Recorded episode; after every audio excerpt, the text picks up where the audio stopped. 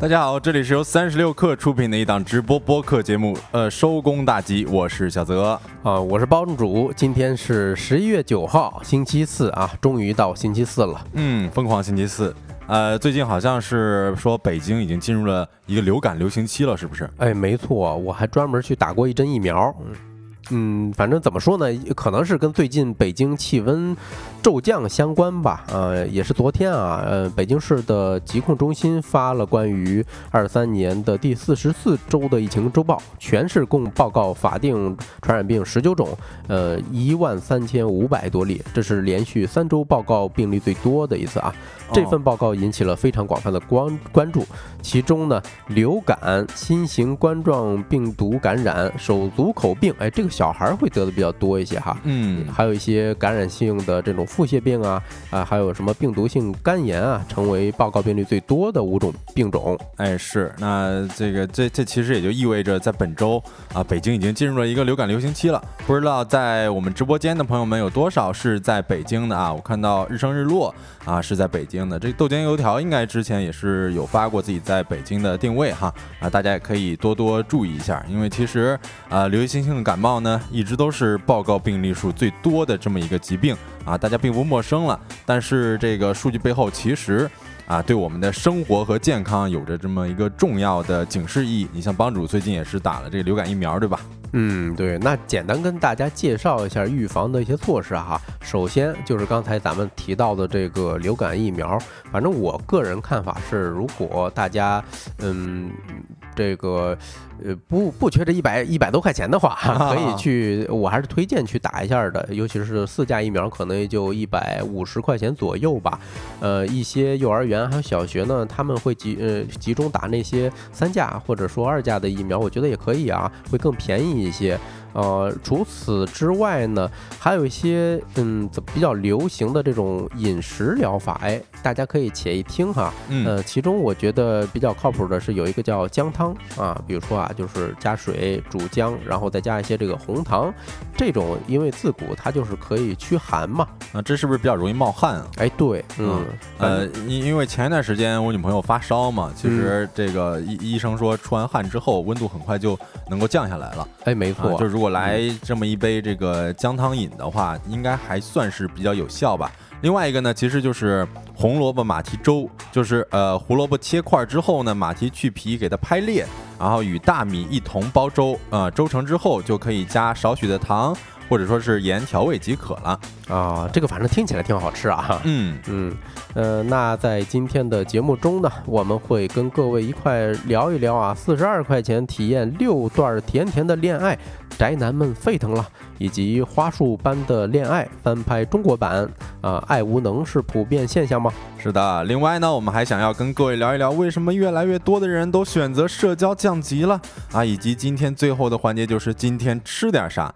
那在正式开启这些话题之前呢，让我们用几分钟的时间进入今天的资讯关头。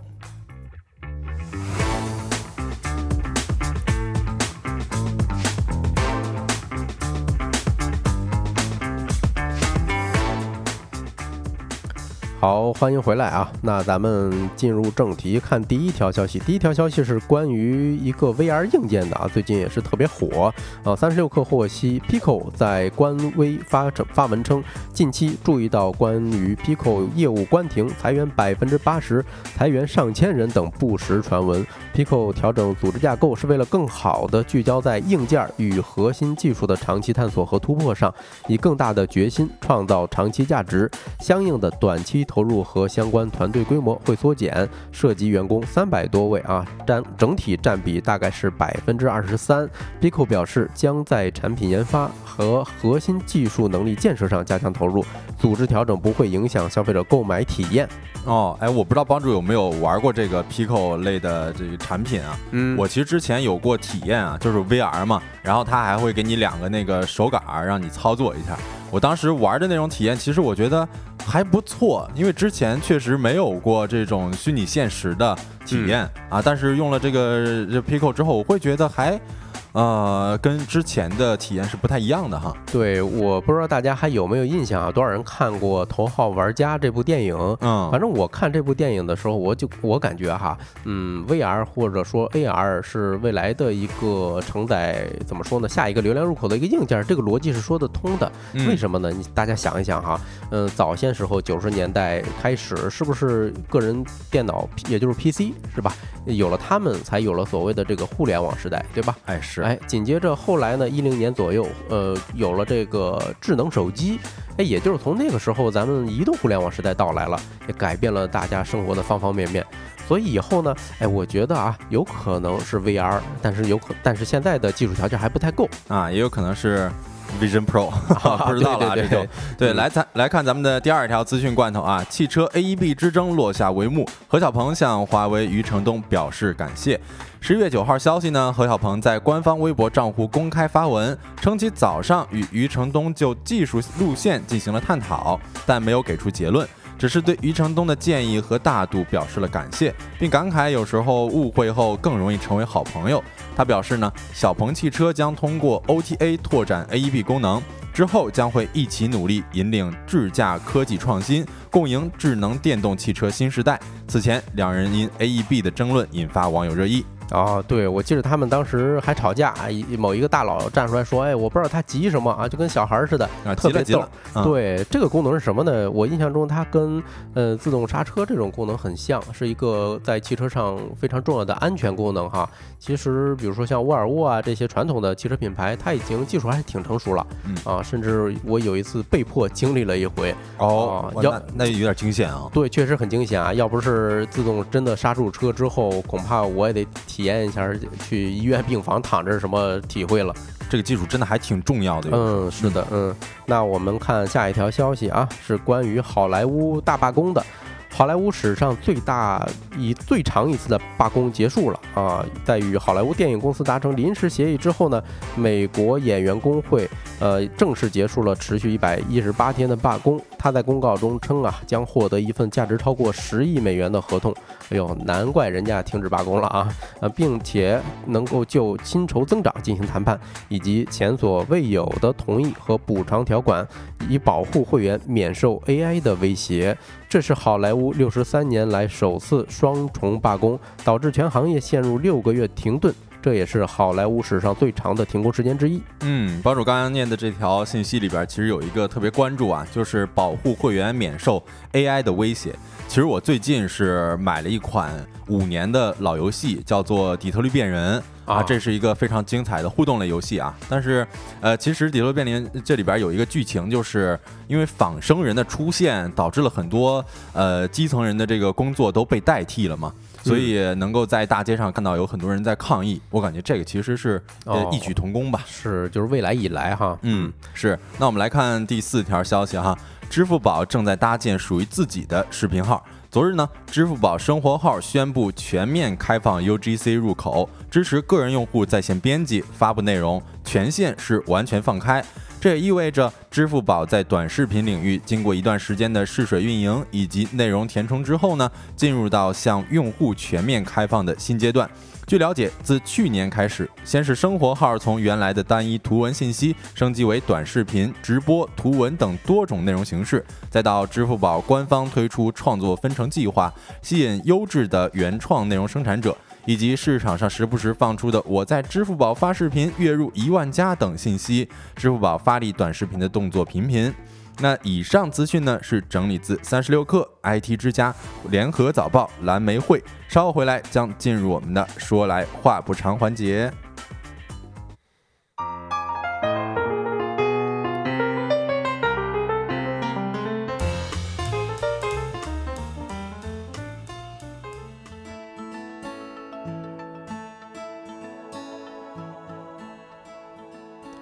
好的，欢迎回来。那咱就开始聊第一个话题啊。第一个话题是一个，哎，我最近一直刷到他们消息啊，就是一关于一款游戏，它叫《完蛋》。哎，我被美女包围了。我不知道大家有没有听过啊，或者说喜欢里头哪一个角色吗？如果玩过的朋友可以跟我们说一下啊。哎，是这个 这个游戏一开始帮主这个问问我说有没有关注到的时候，我当时我很奇怪，我说哎。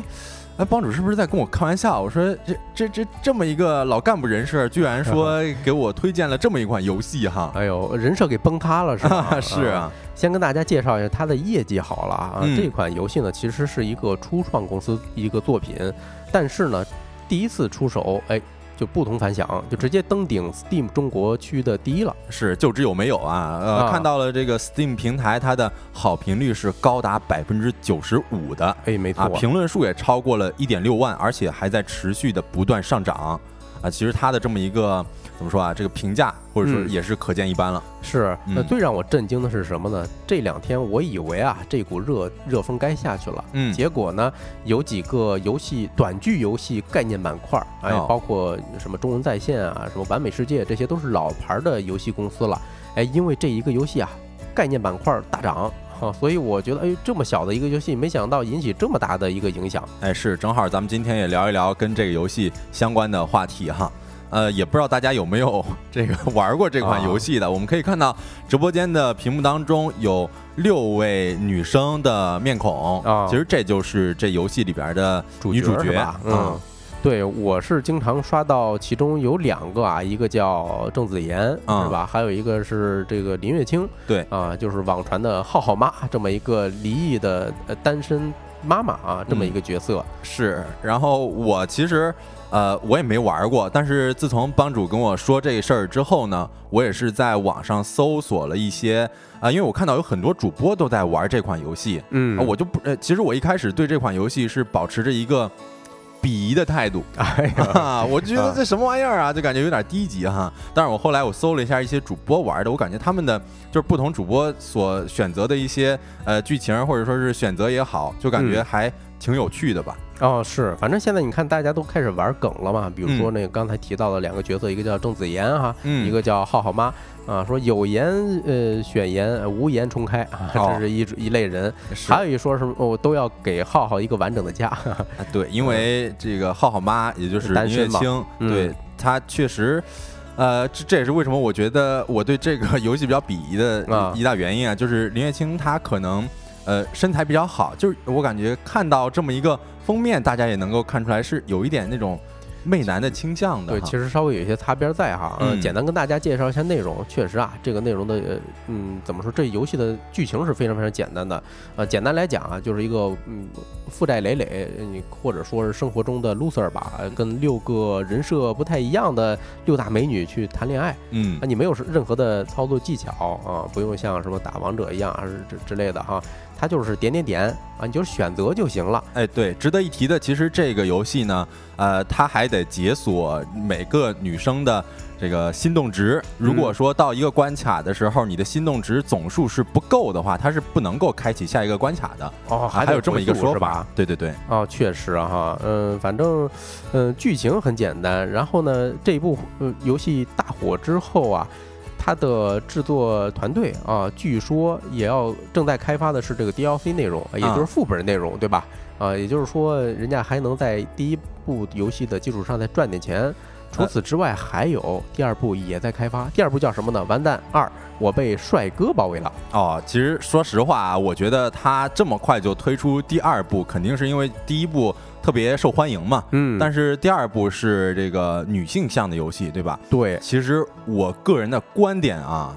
啊，我是觉得讨好男性是比较简单的，嗯啊，因为男性的趣味是吧，有比较的低级啊。我这里边要狗头保命一下，狗头保命一下。对，但是想要真的切实的能够切中女性的点去讨好女性的话，我觉得还是得花很大的功夫的，嗯啊。所以至于这个完蛋二，我被帅哥包围了，好不好玩？那咱们还是拭目以待哈。嗯，感谢一下彪彪送出的礼物啊，然后回应一下网友的评论啊。滕志明说这就是一个男性向的游戏，哎，没错啊。另外一个一零。九六九说是今天刚买，有福了是吧？哎，看来确实这是一个正式的玩家哈。嗯，因为有人问咱主播玩了没有，其实我还没玩，我也没玩，你别 带上我呀。对你，主要原因是其实上一回我们跟小德聊苹果发布会的时候，其实谈谈了一回。对，作为一个苹果老用户是吧？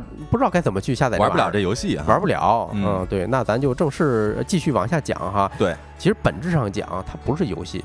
它就是一个互动短剧呗。哎，是，其实是这样，就因为我们之前有看过一个剧比较火，就《黑镜》嘛，嗯黑镜》它其实也出了一个专门的互动的呃剧集，叫做《潘达斯奈基》，哎不知道大家有没有看过哈？嗯，然后另外呢，其实，在二零一九年的时候，国内有一个大火的游戏叫做《隐形守护者》，哎是，那时候也是有特别多的主播都开始在玩这款游戏，嗯。包括我刚才在资讯罐头里边讲的那个底特律化身成人啊也是一个互动互动剧情的是吧特别好玩。对，对，其实互动影视并不是一个新鲜名词儿啊，就是咱根据《新周刊》的一篇报道，其实最早能够追溯到一九六七年的捷克斯洛伐克的自动电影啊、有这么一部电影，哎，就是说早了，哎，是非常早。你想想啊，是二十世纪六十年代的这么一种形式了。嗯嗯，那聊到这儿，其实我特别好奇啊，就为什么这个游戏哎突然爆火了？啊，我看到汪小喵说恋爱教程，哎，我告诉你，这这游戏里边完全没有任何实际操作意义的这个恋爱教程啊，对，这完全脱离现实了。哎，太 科幻了嗯这游戏，嗯嗯，对，呃，我先说一个吧，呃嗯我是看了一下价格，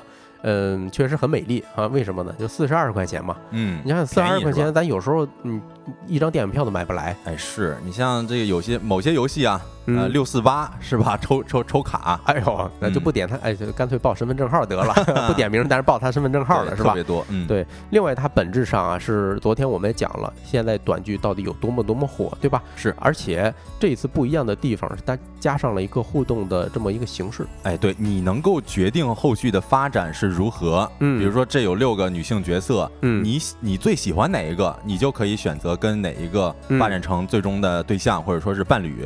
是你用一个券商啊，申万传媒，他提到就是说，嗯，融合了游戏加短剧的形式，实现了一个品类的创新。嗯，是，其实啊，还有一个原因啊，就是现在我刚刚也提了嘛，就是各大主播都在玩这款游戏，像不同的主播他都有不同的气质。啊你，看，就像我看的大司马，嗯，还有这个我看到这个很多弹幕上飘着的就是俩字儿“逆天”啊怎么因为他选项特别的离谱，嗯他总能选到那个最离谱的一个。啊，比如说有三个女角色，然后还有一个自己的好哥们儿叫老六，嗯，他就会选择那个老六。啊，哎对呦天，嗯呃呃，另外，我觉得最最重要的一点儿哈，就是这部游戏它其实是给呃一一部分男性群体提供了非常难得的情绪价值嗯啊，就是情绪价值大于天嘛，咱老说这个词儿是吧？但是，嗯。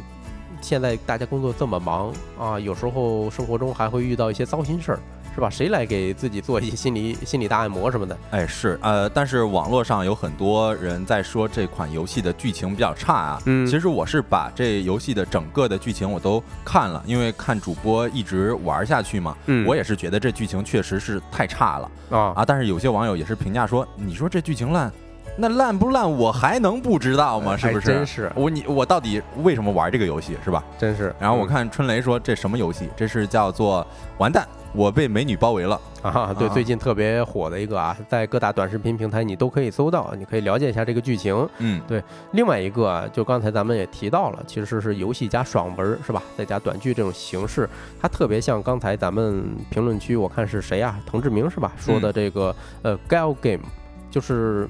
嗯，日式日本开发的那种，就是呃小女孩儿，然后你可以跟她互动，这种二次元的这种游戏，哎，是这样。嗯，其实早先一直就是瞄瞄准的嗯嗯男玩家的这种情感需求吧，可以这么说。嗯就就是这款游戏其实、呃填补了一个空白吧，可能是在游戏市场上面的。嗯，对，呃，简单来讲啊，就是给广大的普通男性提供了某种情绪价值啊，嗯是这么一款内容。对，但是也因为啊，它各种各样的宣传也好，或者说它本身的题材选择也好，引起了一些的骂战啊。你比如说哈，嗯，我反正刷到的时候。在短视频刷到的时候啊，它都是充满了一些擦边儿的这种元素在。尤其是浩浩妈出现的时候，是吧？哎，对，哎，我我后来又嗯反思了一下，为什么我很感兴趣，是吧？嗯，其实就是他在宣传的时候啊，勾起来我哎呀内心的一些小龌龊，所以我我想到这儿的时候，稍微有一些这个羞耻感在哈。嗯，其实这个游戏在网上也引起了一些争议吧。比如说，嗯首先就是让女性不太舒服啊，就像我刚刚提到的，这个游戏的媚男的这么一个现状，其实实在是太明显了。嗯，你比如说，说各种身份、各种角色啊，你是一个落魄的负债的一个男性啊，但是你所遇到的一些女性，要么是这个家产万贯嗯啊，要么是这个非常的清新呃，要么但但是这些女性都对你是吧？嗯嗯，呃，倾心有加，对，为啥呀？是吧？就这种想不明白，是吧？嗯？这感觉网友就评价说，刘慈欣都写不出来这种 科幻作品。呃 对，呃，所以，哎，你这一说这个科幻，我今今天我看到一个段子，就关于关于这个游戏的，嗯，说有网友直接就把它还有这个《流浪地球三》的定档这两件事并称为中国两大科幻盛世啊。对，呃，但你刚才说它是面向这个所谓的媚男哈，嗯呃，或者说面向男性群体的这么游戏，但历来也有一些面向女性的乙女游戏。那当然当然。是吧？比如说什么《恋与制作人》这种，我印象特别深的时候是一八年有一个新闻哈，就是深圳京基大厦京基一百那个巨幅的 LED 屏被李泽言的名字给霸屏了。哦啊，因为那天是他的这个虚拟人物的一个生日哈，呃，据说定价是一百八十秒十二万，我这一百八十秒十二万，对我啊。这真的是下血本了哈。是啊，就是你想想，嗯，全国的李太太们为此众筹了一百万，这个还是女性 消费比较强哈。对，嗯呃，不过话也说回来啊，那一次是一个二次元的这么一个形象，但这一次好像是又有一点不太一样的地方哈，因为它这是这都是真人实拍嘛。哎，是的，嗯嗯，你看咱们屏幕上放的这张图片，我们马上就会讲到哈，就是，嗯，其实它引起大家感觉不太舒服的有一点哈，就是它其实是一个假纯爱的这么一个题材。哎哦怎么说呢？呃，新周刊采访了包围的制作人，问他这款游戏的灵魂是什么，结果制作人回答说，我们的作品内核是纯爱。哎呦，哎，当时我就笑了，你知道吗？真的嗯对此表示怀疑啊！我是觉得这内核得是科幻才行。哎，对啊，嗯确实非常脱离现实的一个东西。他怎么回答呢？他说，现在很多玩家以为啊是在做一个后宫的结局，也就是说都要像韦小宝一样是吧？啊，一下娶好几个老婆。但是不是？他们想表达的是什么呢？就是说，如果作为一个男生在恋爱中遇到这种情况，哎，你需要勇于承担对一个女生的责任。嗯，就是他好像的出发点还是对的。说的挺好哎，说的挺好。啊。不过哎，这其实我提的一点啊，就是有一个比较有意思的，就是我看大司马的他的这个直播录屏，嗯，他玩了一个结局就特好玩，就是他最终的选择是那个自己的男男性朋友嗯，哎呦，哎，对，然后就相当于是其他五六个女生都没选，然后就是最终是选择了和男性朋友在一块儿啊，就是男人的快乐只有对男人懂，对对是吧？是的这大司马真是一个纯直男啊。对，反正为什么呢？就是因为咱们看这些游戏宣传的时候啊，嗯，我们是很难把它这款游戏跟纯爱俩字儿是联系在一起的。是因为你比如说刚才我也说了嘛，就是我如果我在设想我在玩这款游戏的时候，我总有一种没有办法摆上台面，或者说有有要偷偷玩的这么一种羞耻感在。啊，你你你别光说嗯玩了，我这看视频我都不敢在什么公共场合看。是是嗯是，对，反正我倒认为啊，这件事儿的讨论，嗯，干脆就回到游戏本身得了，是吧？嗯，宅男呢，其实也不是说靠一款游戏去拯救的，而且大家也不需要一款游戏去拯救啊，嗯，也不用给它赋予太多的使命。当然，我们也希望啊，游戏官方在传播的时候也注意一下尺度。你别太挑战大家的这种公众的情绪啊，嗯，好，那这个话题就聊到这儿。下一个话题跟大家来唠一唠最近传得很火的啊，花束般的恋爱。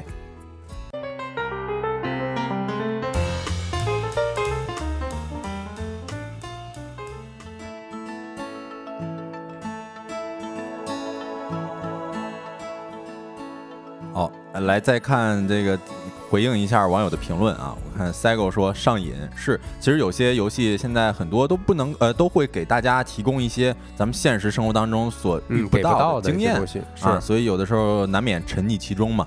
然后 LX 说，最近老听说给虚拟人过生日，确实，他们对于虚拟人其实会有一种精神寄托的那种感觉，嗯所以是为此呃为虚拟人过生日，也是代表着对自己对他的一种喜爱吧。对我印象中之前看过一部动漫叫《刀剑神域》，好像叫，我记得里头有一个虚拟人的偶像是吧？嗯大家还给他打 call 什么的哦，《刀剑神域》其实那个也是呃 VR 的啊。，VR 游戏啊，对对对，嗯也也不是 VR 游戏，它是呃，反正里边是有设定的，啊就是男主戴了那个 VR 头盔，然后但是醒不过来了那种，在游戏里边过人生。呃，然后我们接着来给大家聊第二个话题啊，《花束般的恋爱》最近翻拍中国版了，不知道大家有没有关注这么一个呃电影资讯啊？就是呃最近呢，《花束般的恋爱》在中呃的中国翻拍正式宣布启动了，并且发布了一张这个首张海报，然后片方透露呢说。历时一年才艰难地从编剧板垣育二中拿下了电影翻拍权，并且表示争取在明年内完成拍摄。啊，对此呢，有很多网友评论说：“哎呀，建议别拍了，嗯或者说，哎呀，这是我最喜欢的电影，什么都翻拍只会害了你。然后还有网友说，这个想象不到哪个城市，呃，想象不到这电影要在中国的哪个城市，然后用什么样的选角才能嗯拍好。嗯其实也是想要问一下大家，呃，刚才我在这个群里边也是做了一个小调查，就是问大家有没有看过《花束般的恋爱》的，但是大部分人都没看过。对呃，我也不知道在直播间的大家有没有看过哈。如果看过的话，可以扣一；没看过的话，可以扣二。啊，我先说吧，我反正是没看过啊，哦但是我先看到的是微博上流传的玩梗的那些段子哈，就各个城市版本的嗯，啊，反正也挺逗的。哎，是，其实呃，我这个我个人来讲啊，《花束般的恋爱》应该是我二零二二年最喜欢的一部电影了啊，就是，所以我现在其实对于我们能拍出什么样的花束般的恋爱，嗯还挺好奇的啊，我还以为你要说我不不抱什么期待了啊。我我是觉得比较好奇，我是、嗯我跟刚才那位网友其实是一样的，就是想象不到他到底应该要在哪个城市拍啊，啊以及用什么样的选角儿啊，以及用什么样的桥段，其实我嗯想象不到的。你可以简单跟大家介绍一下剧情，我看大家很多还是说没看过啊。哦，我看到了，是很多人都没看过。呃，我给大家简单的介绍一下剧情啊，看过的也可以跟我一起回顾一下。不过可能有一些小小的剧透，但是这个电影名字就叫《花束般的恋爱》嘛，想必大家也能够猜出一二了啊。呃，这个剧情讲的是什么呢？就是两个文艺青年，他因为没有赶上地铁这个末班车而相识，但是呢，呃，发现自己的彼此的这个喜好都特别的合拍。你像聊天啊，非常的尽兴。然后之后他们也可以一起去看展啊，一起聊文艺作品，一起看书，一起玩游戏，就可以说他们俩人相遇就是那种百分百的灵魂伴侣了。然后在这个进行多次的约会之后呢，俩人就自然而然的在一起了。但是随着这俩人的这个身份、社会身份的转变，他们的亲密关系也开始发生了变化。你比如说，男主他就变成生活里只有工作的社畜了啊，约会也是经常迟到，塞尔达也没办法一块玩儿，然后包括过去喜欢的书籍再回头看也没啥感觉了，就好像一切一切的都没有什么时间去经营了。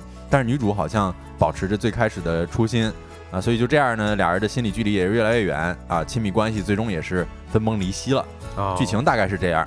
啊，这些反正听起来就是像俩文青在谈恋爱啊，嗯结果呢，因为现实的原因，哎，结果又分手了。哎，是，我是会感觉，呃，如果这按帮主这么样概括的话，就这样子的爱情故事，似乎是在每个城市每天都在上演的。哎，对，其实嗯，有一季的月下啊，我非常喜欢的一个乐队，嗯，陕西的一个叫黑撒乐队，他唱过了一首《校花与流川枫》啊，大概也是讲的这个意思，啊就是两个大学生呗，因为都喜欢看灌篮灌篮儿，这不是体育杂志，嗯，哎，结果看对了眼儿啊，然后后来就一起谈恋爱啊，怎么着的。嗯，到后来有一个考研去了成都，另外一个去了深圳拿，因为拿到了华为的 offer 哦啊，那词儿写的特别棒，很写实。啊，呃，最后嗯，因为现实原因跟他们一样就分开了。哎，那我感觉这其实也是《花式般的恋爱》的在中国的另外一个翻版啊。对你想，嗯，这个应如果没记错的话，可能是两千年左右的时候了，时间还是挺久的。是嗯，它里头提到两句歌词儿，我觉得嗯，分享给大家吧。哎就是说，他说这样的故事每年都在发生在这个城市之中啊，这样的故事每年都在结束，消失在风中。哎，反正嗯，在现场的时候，当那一季呃那一期，嗯，马东老师还在现场哭得稀里哗啦的。啊，是特别的感动。你像这个，呃，《花束般的恋爱》，其实之后就有一首，呃，也不是一首歌啊，就是有一个句子，就是开始是结束的开始嗯啊，这是不是也挺有，嗯，怎么说，挺有故事感的吧挺有？故事感的。对，其实呃，最近宣布这个翻拍中国版的时候，网友们也开始了纷纷书写属于自己这座城市版本的《花束般的恋爱》，而且这其中有几个环节是一定会写的啊、这四个环节啊，首先是嗯初次见面是因为意外，你比如说末班车没赶上啊，或者说打不上车啊，这等等这种情况。然后另外呢，就是俩人特别合拍啊，就跟灵魂伴侣一样。嗯，第三点呢，就是其中一方变成社畜，然后亲密关系就渐行渐远了。最后一点啊，特别好玩儿，这也是造梗特别好玩儿的一点，就是二人分手之后，多年再度重逢，然后还原二人相识的场景。哎呀，就你看，都是一个轮回啊，是吧？就是嗯，这个爱情理想败给了牛奶加面包，然后呢，多年之后，他们又带着这这过去的体验还有经验，然后发现又又有相似的这种场景上演。哎，是，呃，我看 Luna 说歌叫啥名字？这是叫那个呃校花与流川枫吗？呃，对，反正在月下上他改的名字啊叫《校花与流川枫》，但其实它的原名字我们不太方便说啊 是说了可能有有可能会引起一些这个争议。嗯，对，大家搜一下就知道了啊。对，搜一下黑撒乐队。嗯，哎，是。那接着呢，也是给大家分享一下一些网友写出来的这个《花式班恋爱北上广深版》吧。你像，先跟大家分享一下北京版本的啊。呃，有一位网友叫 Woodhead，他说这个深夜啊、就是一对男女在看北影节的资料馆午夜场，啊看完没车回家是吧？深夜就得在北京胡同里边转悠啊，转悠转悠就俩人就碰碰到了，相识了嘛。嗯，然后他们俩在吃卤煮的时候，哎，看到了贾樟柯。好家伙，啊，但是其他同伴都认不出来，只有这俩人暗自激动。那对，然后一聊天发现这俩人哦，哎，都对这个孟京辉和村上春树特别喜欢，所以就相约去七九八看展。你看这要素特别齐全啊，什么嗯卤煮，什么胡同嗯啊，贾樟柯、七九八，是吧？然后呃，最最重要的是，这个后来男的成社畜了，然后资料馆也不去了，嗯七九八也嫌太远了，像什么蜂巢剧场早就忘了，是吧？村上春树也不看了啊，就连这个《王国之泪》都没时间打了，没时间玩了，天天就只能沉迷于。王者荣耀，但我觉得他这个是辐射的范围有点广哈，是对，然后最后也是俩人渐行渐远，最后呢是在这个资料馆最后一起看了一一一一一部剧啊，然后说在金谷园吃了鲅鱼饺子，和平分手。这这这直接就是接地气到尘土里啊！哎，是啊，啊，对，其实我我也看到一个是关于上海版本的，啊，嗯也是把文清这个角色啊，这损的不要不要的。是大概讲的就是，哎，你看啊 f o r A 公司加班的广告人麦克和杰娜是吧？一定得是英文，哎，一定是英文，但是我英文不好啊，咱就直接给念念这个翻译版的了、嗯，啊。什么？因为这个淮海中路不能骑车，哎，这又是一个梗啊。是上海很多地方不能骑自行车的对。前段时间陈丹青啊，对，还被罚款了呢。啊，那反正中间啊也也各种英文单词儿，咱就不讲了。因为哎最后的结局是什么呢？哎，时隔多年，他们分手之后啊，什嗯么 Jenna 和 Mike 又在静安寺相遇。哎，他们已经有了各自的恋人，呃，然后看到陈丹青扫开一辆哈罗时，俩人默契的冲上去说：“哎，淮海中路不能骑共享单车。哎呀，我啊当时我看到这个的时候，我就觉得，哎呀，他真的是太懂上海了，是吧？就是上海，包括有这个”那种呃劲儿是吧？嗯，对，人文文青，然后再包括中英文夹杂，然后再嗯包括这个不能骑共享单车这事儿，陈丹青老师是吧？都出来了都，哎特好玩儿。然后这个呢也是早见哈阿咪写的啊，应该也是一个主播。呃，其实光我看到的就有这个天津版、呃深圳版、河南版、青海版、武汉版等等啊，大家也可以发一下自己的定位，说不定呃你所在的城市也有这个专门的网友写的这个花束般的恋爱版本呢。你看红旗发了一个定位啊，在乌海市啊，这个是不是内蒙啊？我印象中哎乌海其实也挺文艺的挺文艺啊啊，嗯之前好像有一部电影就叫《乌海》啊，咱可以看看，回头搜一搜有没有关于乌海市的这个这个版本啊。武汉武汉有的，刘凌云说了，武汉武汉是有的，呃，然后有些这个人写的也是比较接地气。武汉我记得写的是什么，呃，应该是有过早这么一个环节吧，有点忘了哈。反正东北有人写是在这个刘老根大舞台散场之后认识的，呵 都特好玩儿。嗯嗯，然后这个为什么大家有这么多共鸣呢？我看到卡优说这期的主题是什么？我们这期呃讲了很多个主题啊。首先刚才讲了游戏是吧？嗯啊、是完蛋，我被美女包围了。然后另外现在正在讲的是《花束般的恋爱》要翻拍中国版了。然后之后呢也会跟大家讨论一个现象啊，然后接着跟大家讲，就是为啥呃大家会有这么多共鸣呢？嗯，我觉得首先就是城市啊、特色各有不一样，是吧？对不知道大家有没有听过一句话啊？就是这应该是用方言讲出来更好玩儿，就是各个国家有各个国家的国歌。哎呀，这个得艾特一下蒲公英子啊，这是广这个粤语里头的，念出来就是挺搞笑。呃，虽然就是虽然我在那上学，但是我不会念啊，我印象当中好像是勾勾狗嘎狗勾勾狗嘎，就就就反正就这种感觉吧。对 对对，有点这意思啊。对，其实就是每个城市都有每个城市的独特属性啊。你再加上我刚才说了，那电影里边有一些固定的环节，我们就很容易就能想到自己的城市应该怎么拍。嗯，你看 Sego 就是说了，昆明有吗？啊，这在昆明可能就是吃脏摊儿认识的，是吧？啊这就特别具有自己城市的特色。对，就是可能是一边吃那个什么呃包浆豆腐、建水豆腐、啊 烤着豆腐，喝着小酒的时候是啊碰见的。对，就特别不一样。你看，像我们在河南，有些人就说吃这个方中山胡辣汤 哎呦，啊，我觉得特啊接地气这些嗯啊。然后另外呢，还有就是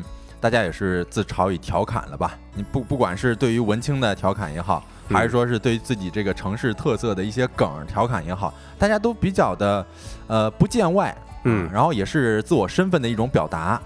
嗯嗯，然后另外其实还有就是这个对爱情的见解吧，每个人都有想说的，是吧？嗯，我看到呃，哎呦，啊，你看咱开游说。开始玩起来梗了，你看是真的，真的，真的，嗯每个地方都有自己每个地方独特的花束般的恋爱。你看，像在广西，露娜说了是在吃螺蛳粉认识的嗯，啊，在杭州是找工作认识的，说不定杭州还是在这个电商工作认识的，电商工作就是直播带货打架的时候认识的啊，就直接抢一个捧哏的角色啊！啊这个是这个男的让女生，哎，你来吧，我这手里头还有钱，哎？我不行，哎，您行，就这种哎感觉。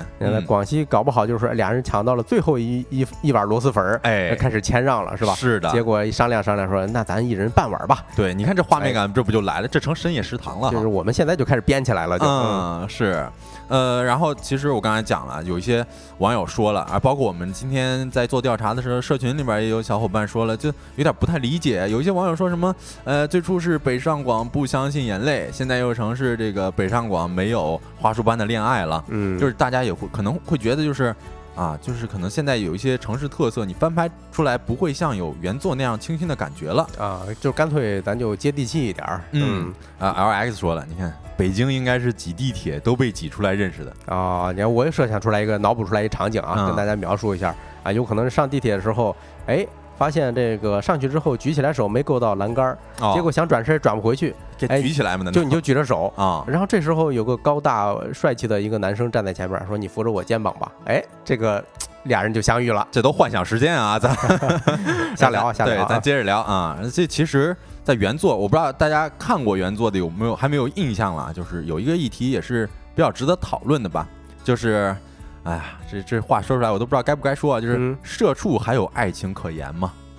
哎呦，这个，呃，如如果说它是一种权利的话，其实每个人都有享受的权利。那是啊肯定的哈。就是在《花束般的恋爱》里边有一句台词，我印象特别深刻，就是当男主角成为社畜之后呢，他几乎是把所有的精力都放在了工作上啊。就是当时他的女朋友给他了一本书，嗯，他现在对他，他对他的女朋友说：“哎，我现在读这本书也不会有任何感触了，我每天都是玩游戏，就就只能玩那种像消消乐一样的消除游戏了。”就可以见得他现在的这个呃时间精力啊都被打工所占据了。对呀、感觉那你你设想一个场景哈、假如说这俩人，一个是在西二旗的某大厂，比如说某首是吧？再打个比方，嗯另外一个在亦庄，比如说某东某东啊，啊，那这俩简直就是谈了个异地恋。哎，天涯海角啊，天涯海角，嗯那见一见一面的话，那单程可能得一俩小时。俩小时啊啊。，哎呦，特别不容易。如果说是能够保持，现在确确实实是真爱了哈。对，对，其实呃，但是那你看现实生活当中也有一些例子了，就是就像帮主刚才说的，可能呃在同一个城市，但是距离就特别远。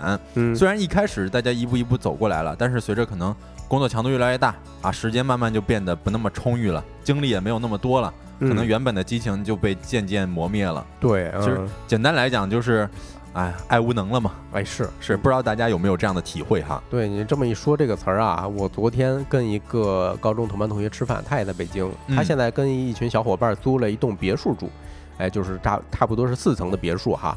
结果他们每天晚上聊的都非常嗨，然后扭头发现每个人都是单身，嗯。其中有一个小伙伴悠悠的来了一句：“我觉得咱这一群人啊，多少都有点爱无能。哎呦，啊。哎，这个场面实在是太有画面感了哈。”嗯啊，我看到 Cygo 说玩英雄联盟只能玩大乱斗了，嗯，这个真的是，呃，我我虽然我还是玩匹配啊，但是我身边的有一些朋友，他确确实实是觉得这个大乱斗又快捷又怎么样的，比较适合啊、工作之后去玩。嗯，嗯，然后啊，蒲公英也说我被占据了，老板也被占据吗？对开玩笑啊。你看呃这个卡优是吧？五二零四说啊，嗯呃，说实话，社畜现在都麻木掉了，拿起工作顾不上你，放下工作养不了你。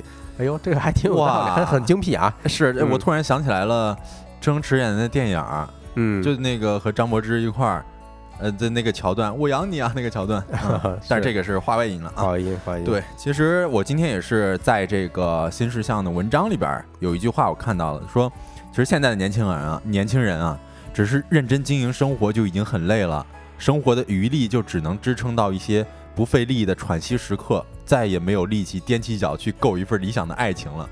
我天呐，这也太悲观了，是不是？哎，这还挺文艺啊，这个，嗯，但其实说到底，我们今天聊到这一块儿，也不是说要批判现代人失去了爱人的能力，同时我们也不是对于工作强度的抱怨啊什么，就是其实我们就回想起来整部电影的一个结尾啊，就是像俩人久别重逢了嘛，曾经彼此相爱的俩人久别重逢，他们俩其实没有打招呼，也没有叙旧。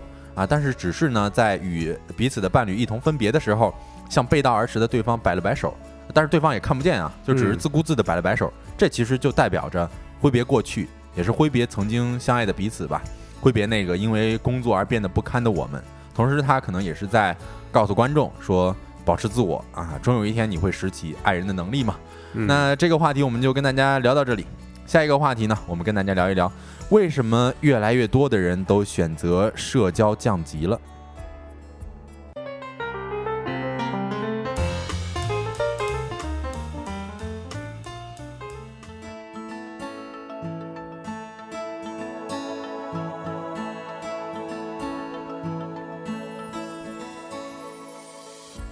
好的，欢迎回来啊！那咱就聊说来话不长的第三个话题。第三个话题，我们来聊一聊啊，最近特别火的，好几家媒体都在写，为什么现在大家都选择社交降级了？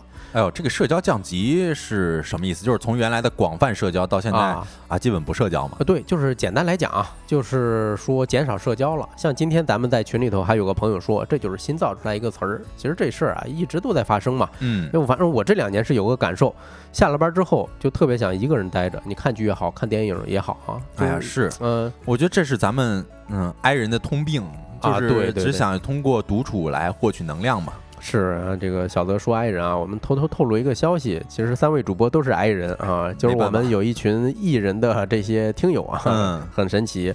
就是朋友约饭的时候，我很犹豫啊，要不要过去？就尤其是听说这个饭局上有不认识的新朋友的时候，我我就其实打心底里头是不太想参与的，会有点抵触哈。哎，是，嗯，就是大家有没有那么一瞬间，嗯，想减少点这种社交啊？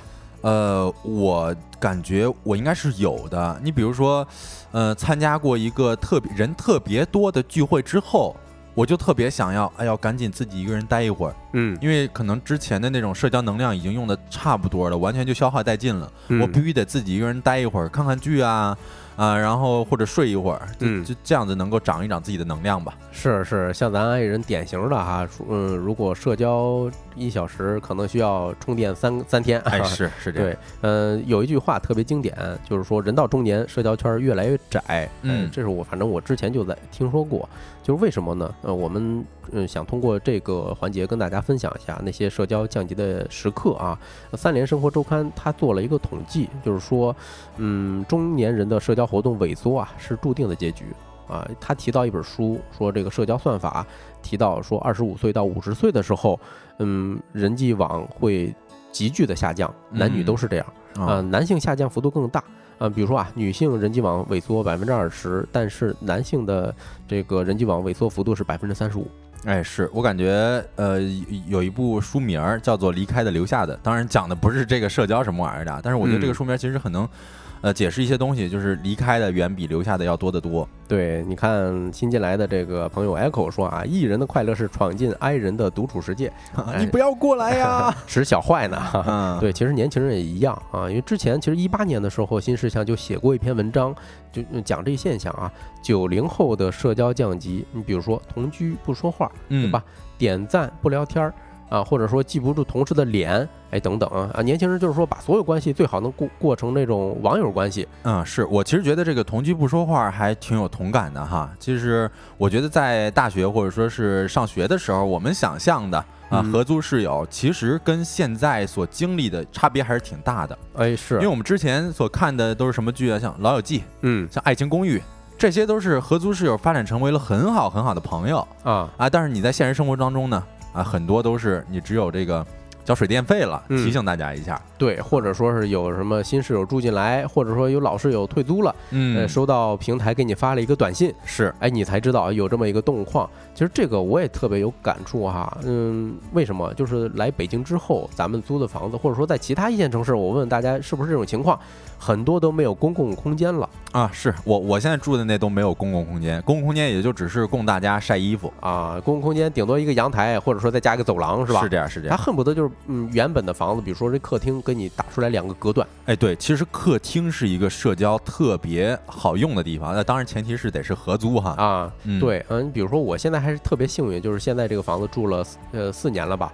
就是因为我们有一个特别大的客厅。然后客厅还摆着一张长桌子，就像咱们现在直播正在支着的这个桌子哈，嗯，大家比这个还要长哦。所以我们跨年的时候，大家会一起去涮聚会啊，打边炉啊，这真的是特别好。甚至我们还买了一些灯灯具，然后在地上摆一些这个造型哦。这种大家是本身啊，年轻人没有那么些说，嗯，特别抹不开面儿，嗯，就是缺少这个空间而已。是是是，而且在这个因为有有一个客厅，大家都比较好说话嘛，那可能共同看一部电影儿。然后慢慢的就熟悉了嘛。对，其实这就是意思，就是现在咱们因为合租的环境啊，被迫导致了社交降级。但其实还有一些比较主动选择的事，比如说哈，嗯，朋友圈三天可见。哦，是吧？这我理解，它就属于一种线上的这种社交的降级。我现在对我熟悉的人啊，就是关系特别好的这群哥们儿，嗯，我对他们的期待就是知道他们这群狗崽子活着就行啊。我关心他们的方式就是偶尔会在我们的小群里头扔一篇文章，或者讨论讨论什么内容，或者发一些什么股市又跌了这种信息，刺激刺激他们。嗯，他们要说话，我就放心了。是这个特别真实，因为我我有些这个同学，他这朋友圈完全就不开，就不让人看。或者说是完全就没发过朋友圈，嗯，但是这个就好朋友，我们彼此知会就已经足够了。但是不熟的，哎呦，那你最好别联系我，还真是，也就冷不丁问候你一下，我心里头一咯噔，哎呦，会不会这这这随礼啊？要随礼了，是吧？嗯，还有时候就是比如说，呃，点赞不聊天儿。是吧？点赞不聊天就哎，点赞之交嘛。你点有的时候点赞都不点啊，关键是啊，对啊，就因为咱线下都没怎么打过招呼，是吧？你更别说是小小窗去问候对方了，哎，就想象不到有什么由头。你比如说我的微信，嗯，主动加被动哈，这两年已经攒到了五千多个好友，嗯，那我百分之九十以上肯定是没有线下见过的呀。是对你，所以所以我要是能跟人家聊两句，我唯一的就是保持沟通的方法就是有一些朋友，哎，我。会筛选出来一些好文章、好内容，跟大家一起讨论讨论。那已经算是比较优质的社交了，已经不错了。嗯，就根本没有机会去线下吃饭的哈。哎，啊，我看到红旗说过载了，是 有的时候我们社交过多，就会觉得大脑或者说是自己的社交能量就过载了，哎，是急需的想要说社交降级一下。对，还有一个社交降级的，我觉得特别明显的啊，就是记不住同事。那你这是记忆力差了啊！记忆力差了。哎，我觉得有可能。哎，我跟大家说一个特别现实的场景啊，就是之前有一个前同事啊，他一直把我认错人了，但是老打招呼，我也我也没好意思点破，是吧？我也给他回。哎，突然有一天他离职的时候说要好好拉我吃顿饭。嗯。哎，说我我日子都定好了，咱我安排一下啊。但是我知道他肯定找不着我。哦，记错名了，当然找不到。对呀，他记错名了嘛。我面对他的热情，我一度很愧疚啊。嗯啊，因为我也不知道他叫啥。嗨，你俩这是不是都一样啊？对，还有比如说你在公交上啊碰见不熟悉的同事，哎，你说你是聊天呢，还是继续听歌呢？继续听歌啊，对啊，是吧？就有时候你抹不开面，你可能哎呦尬聊呗，是，哎聊聊，哎这个孩子怎么样啊？什么父母怎么样啊？可能就这些事儿了。就今天天气不错哈。啊，对啊，那为什么大家越来越疲于社交了？你看这个红旗说都是负担嘛，对吧？为什么大家越来越疲于社交了？呃，其实主要还是联系的这个频率减少吧。啊，但是其实我一直信奉一个，也不是信奉一个，我是觉得就是君子之交淡如水，还算是我比较感受社交比较好的一个。嗯，体验吧，就是因为你好的朋友不需要每天都跟他说话，嗯，就是有事儿的时候大家就相互的说一说，聊一聊天，我觉得这就挺好。哎，对啊，也不会说消耗自己太多的能量哈。对，对，嗯，像你刚才说的是大家联系频率少，嗯，在我看来可能换一种说法，叫人生的步调越来越不一样了。哦。就是是吧？你像尤其是呃呃，你可能还稍微岁数稍微年轻一点啊。嗯。等后来的时候，你会发现老家的那群朋友们呢，都是结婚生子了，是吧？成家立业了。咱们呢，可能就是还是属于呃，怎么说？我感觉有一种像孩子的心态似的。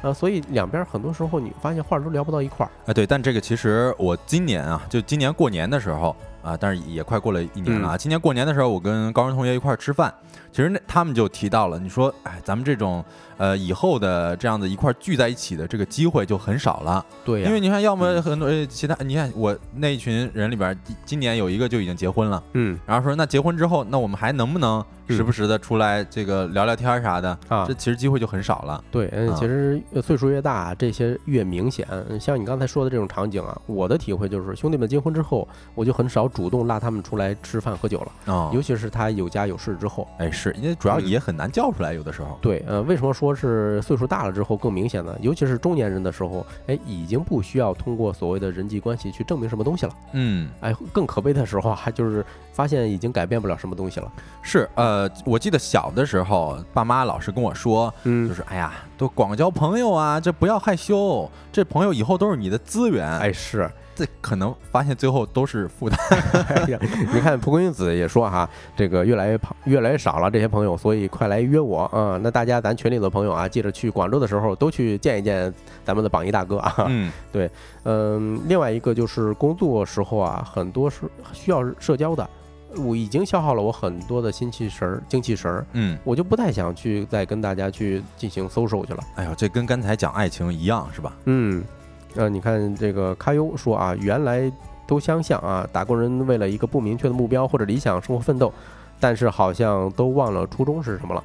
是，最终感觉呃自己，哎呀，说句嗯不太好听的话哈，就是可能最终感觉自己仅仅是，呃，圆盘里边的螺丝钉。啊，对，这个就是韩炳哲教授提出的那个功绩社会，对吧？嗯因为大家都在无节制的要追求效率，效率至上。呃，正好《新周刊》采访这个董晨玉老师了，他是人大的新闻学院的讲师哈。嗯，他讲社交降级的原因，也是跟这个攻击社会、攻击社会相关的。他说，因为很多时候大家被压得喘不过来气嘛，所以你不得不压缩一些社交的成本，来提高社交的效率。本来需要在长时间经营的这些亲密关系啊，嗯，必须用办法比较低的成本去获得。哎，对，毕竟这个工作是嗯生存嘛。是的，是的，嗯，还有一个我觉得比较重要的点儿啊，是现在的嗯朋友们是越来越知道自己需要什么东西。嗯你比如说，嗯，咱说社交啊，一方面是跟人缔结关系啊，但另外一一面儿就是说，你想获得通过这种关系获得别人的评价或者反馈，你你你细品是吧？就是意味着评价自身价值高跟低的这把尺子呀，其实是放在别人手里头的哦，是这个，我之前也是学过传媒里边的一个概念，叫镜中我嘛，啊，就是别人从从从别人的眼里反射出自己的影子那种。对，嗯、现在人更加注重什么呢？是个人啊，个人内心的一些平静啊，还有精神满足。嗯，包括现在一些特别流行的现象，什么松弛感，还有找什么平替，哎，我才不在乎周围人怎么看我买这些便宜货呢，是吧？哎是，其实呃，我们之前在聊提纲的时候，我还想到了一个，就是咱们之前有很多的一个名词提到的，就是叫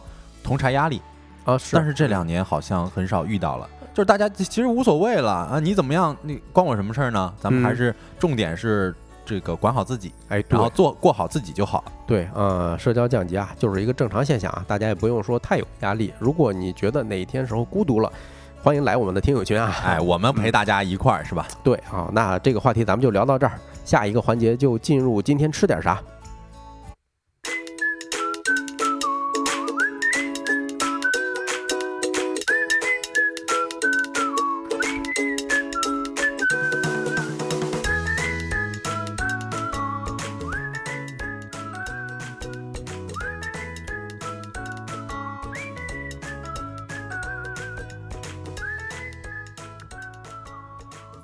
欢迎回来！我不知道现在大家已经六点半了啊，大家饿的有多少啊？如果现在很饿的，可以在公屏上扣一；如果不饿的话，可以扣二，是吧？让我们羡慕一下。反正我现在是特别饿哈。对我只能靠喝水缓解一下这个胃里头的空胀胀的这种感觉了啊。我也是，所所以刚才拖延了一会儿嘛。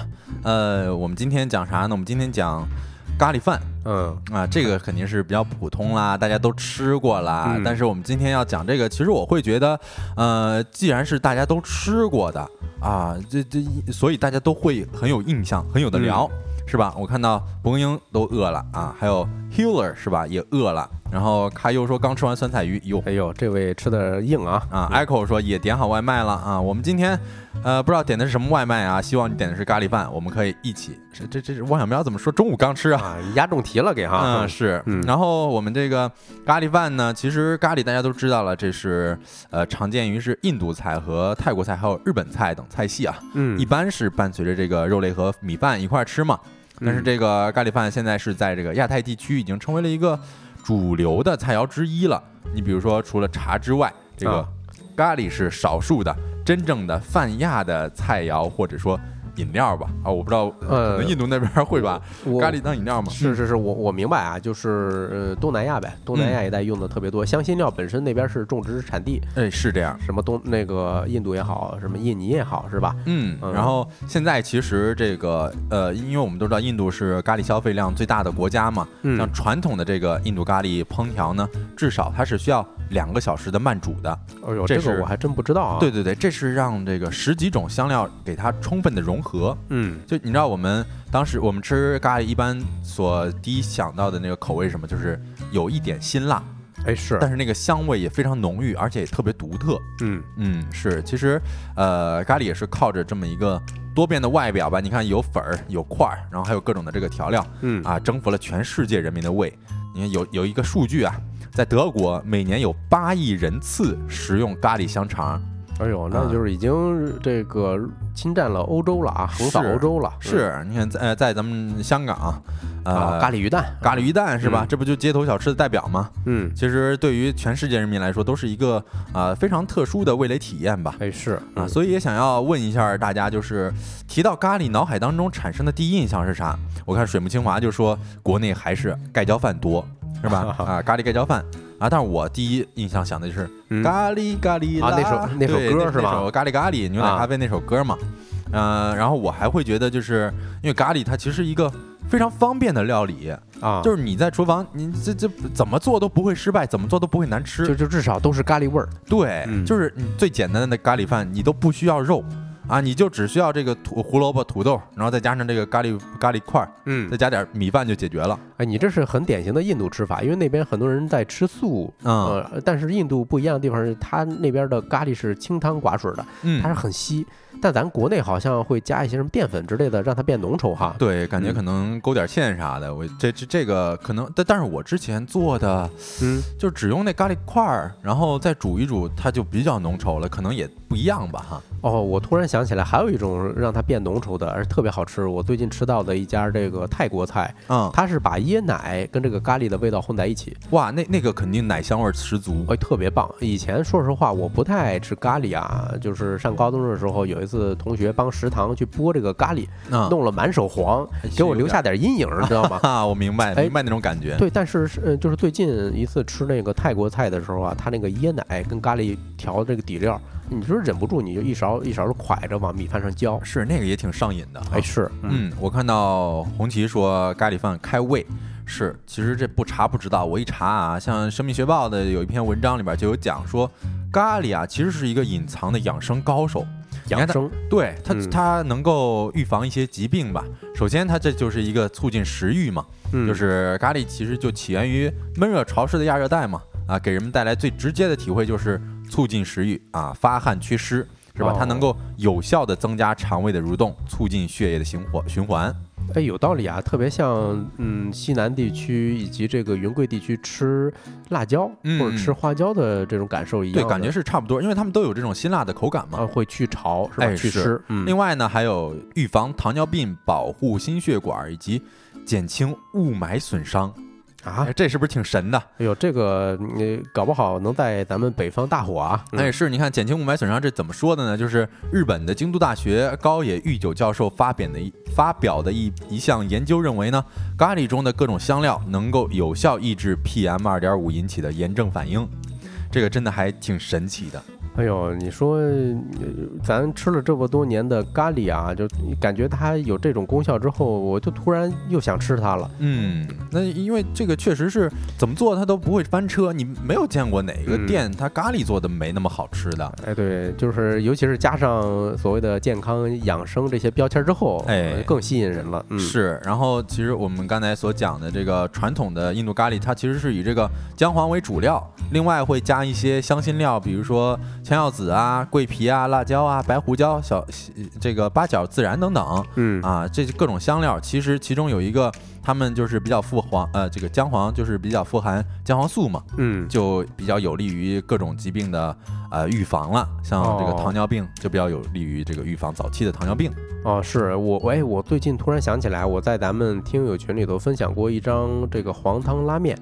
哎，它这个拉面里头是有一丢丢的咖喱味儿的，它那嗯个黄颜色，那个汤底是咖喱加上牛肉炖出来的，哦，你这么一说，我之前还吃过咖喱火锅啊，我觉得那味儿也挺不错的。是吧？嗯嗯呃，最后呢，也是按照咱们的这个老惯例啊，也给大家介绍一下咖喱的来源哈。这咖喱其实是多种香料的结晶嘛，像印度民间传说，咖喱是这个佛祖释迦牟尼所创造。